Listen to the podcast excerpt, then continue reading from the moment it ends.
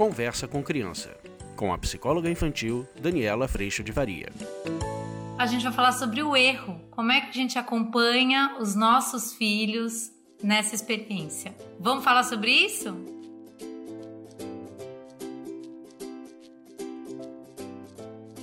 Você sabe que às vezes eu vou vendo que um dos momentos mais difíceis para nós é acompanhar nossos filhos errando. E eu fiquei pensando bastante essa semana sobre como que a gente pode olhar para esses momentos de uma forma a gerar movimento. Porque muitas vezes, quando a gente está naquela que você já ouviu falar aqui um milhão de vezes, na bendita da expectativa e da exigência, a gente vai entender como o erro algo que não devia estar acontecendo. A gente vai entender a partir da premissa de perfeição, de expectativa e de exigência que isso que está acontecendo não devia estar acontecendo, afinal de contas, essa criança, ou mesmo seu marido ou sua esposa, já deviam saber, já deviam conseguir, já deviam dar conta de fazer isso que para você talvez seja simples, fácil, fluido e talvez esse não seja o seu desafio. Mas o ponto é, algum outro desafio você tem. Todos nós erramos. E uma das coisas que eu venho trazendo bastante lá no curso online é como é que a gente, através dessa experiência, que é sim desconfortável, como é que a gente gera aprendizado, autonomia, responsabilidade, informação. Uma das coisas que eu também parei para pensar é exatamente como é que a gente está lidando com a premissa de imperfeição. A premissa de imperfeição que eu trago aqui para vocês e que eu trago lá no curso, ela é um convite à humildade e um convite ao processo de aprendizado, mas ela não é um lugar para justificar o nosso talvez movimento irresponsável, atitudes erradas e assim por diante.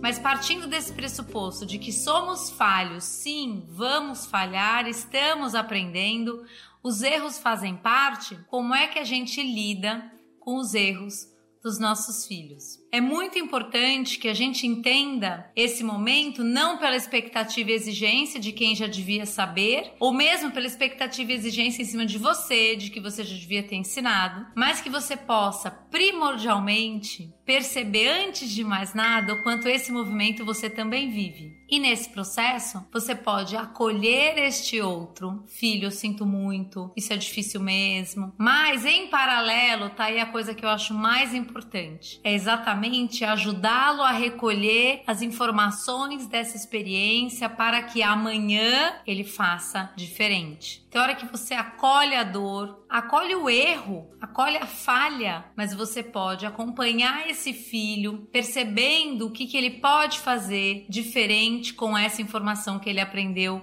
hoje. Muitas vezes o erro é um lugar que a gente não gosta. Obviamente, porque a gente entende o erro como um lugar. Mas o erro ele não é um lugar para a gente ficar lá. Ele não é um espaço que nos prende. A gente quando se sente preso pelo erro, normalmente você tá numa exigência, numa expectativa de que você devia ser perfeito, já devia saber, eu já devia dar conta. Mas quando a gente começa a entender o erro como parte do processo e aliás parte importante do processo, eu começo a entender que o erro me diz o que não é, o que eu não gosto, o que não é bom que eu faça, o que me atrapalha, o que conta muitas vezes do quanto eu quero fazer só o que eu quero e não fazer o que preciso, o quanto não fazer minha obrigação, meus deveres e o que é necessário me prejudica. Tudo isso a gente acessa nessas consequências e muitas vezes nessas experiências chamadas erro.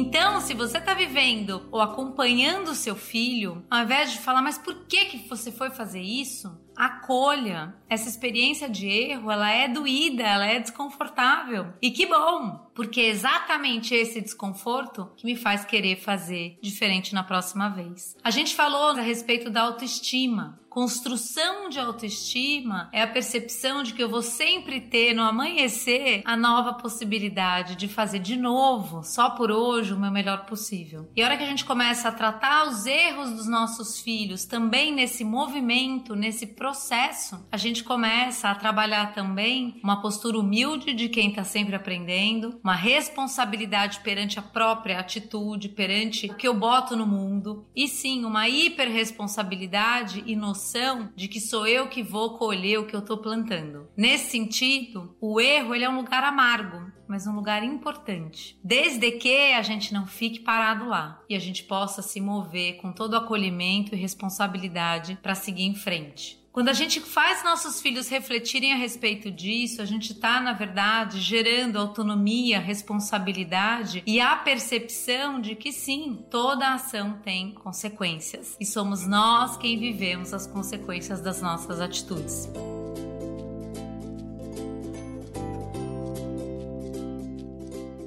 No curso online, a gente tem trabalhado bastante exatamente esse acompanhar na educação e como que a gente pode, ao invés de permitir e fingir de conta que não viu, ou passar a mão na cabeça, ou ser autoritário demais e punir e prender dentro de um processo de expectativa e exigência, como que a gente pode acompanhar, acolher de um lugar de amor, de autoridade, mas também de um lugar de quem está convidando esse outro à responsabilidade. Então, se você quiser vir fazer parte, eu vou amar a tua presença e será uma alegria ter você com a gente.